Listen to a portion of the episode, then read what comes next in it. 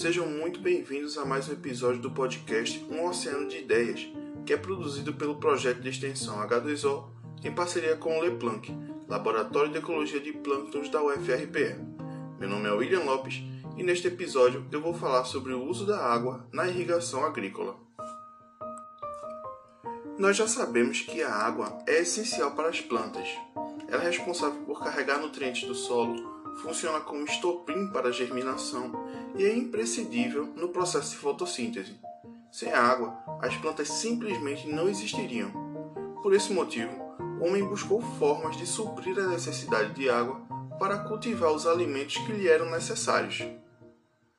A irrigação agrícola é justamente um tipo de técnica que consiste em captar e direcionar a água de rios e do subsolo para as plantações utilizando assim estruturas como poços, diques, canais, reservatórios, represas e tubulações.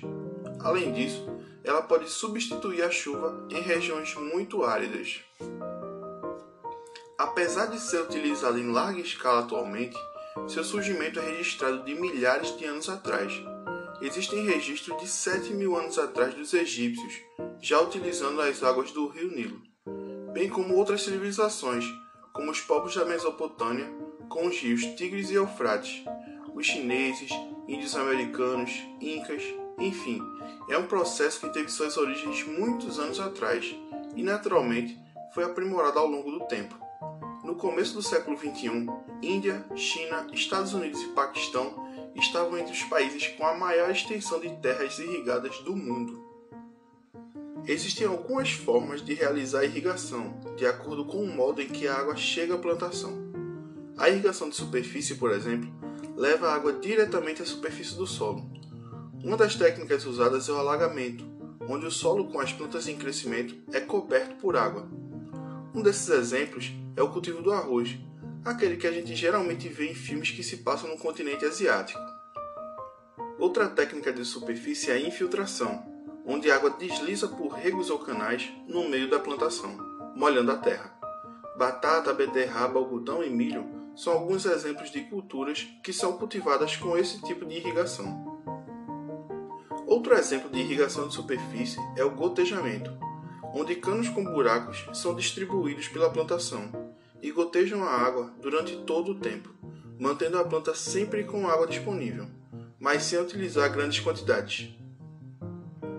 Já os sistemas de irrigação subterrânea fornecem água por baixo da terra, utilizando canos, geralmente para irrigar plantas frutíferas, legumes e verduras. Por último, temos a irrigação aérea, onde a água é borrifada sobre as plantas. Estruturas como borrifadores ou pivôs lançam a água em grandes áreas circulares enquanto se movem lentamente pela plantação. Boa parte dessa água evapora no ar ou escorre e é absorvida pela terra. Geralmente, os bons sistemas de irrigação também possuem sistemas de drenagem para remover o excesso de água do solo.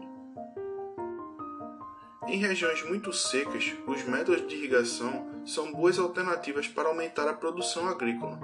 Porém, também existem problemas que podem ocorrer como resultado desses processos, como a contaminação e sanilização do solo e dos recursos hídricos pelo uso de pesticidas e fertilizantes, a modificação do ambiente causada pela construção de drenos, canais, reservatórios e represas, que podem também diminuir a vazão da água para outras regiões, e o uso inadequado dos recursos hídricos.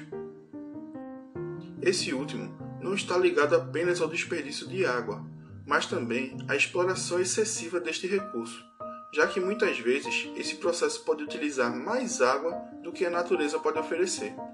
Na Ásia, os rios que correm para o Mar de Aral são utilizados em larga escala para irrigação. E o Mar de Aral, que na verdade é um lago salgado, está com seu nível diminuindo cada vez mais. De 1977 a 2006, o Mar de Aral perdeu cerca de 90% de sua área total e, consequentemente, os níveis de salinidade dispararam.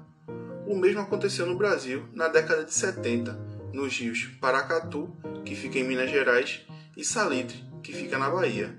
Ambos são afluentes importantes do Rio São Francisco. Existem diversas alternativas que minimizam os impactos causados pela irrigação agrícola. A Embrapa já realiza pesquisas nessa área há décadas e já levantou algumas possibilidades, como rotação de culturas, avaliação de fontes, níveis, modo e época para aplicação de nutrientes, sistemas de irrigação não convencional, entre tantas outras. A real mudança não está presa à existência de possibilidades, mas sim à mudança de pensamento e aplicação das possibilidades que já existem.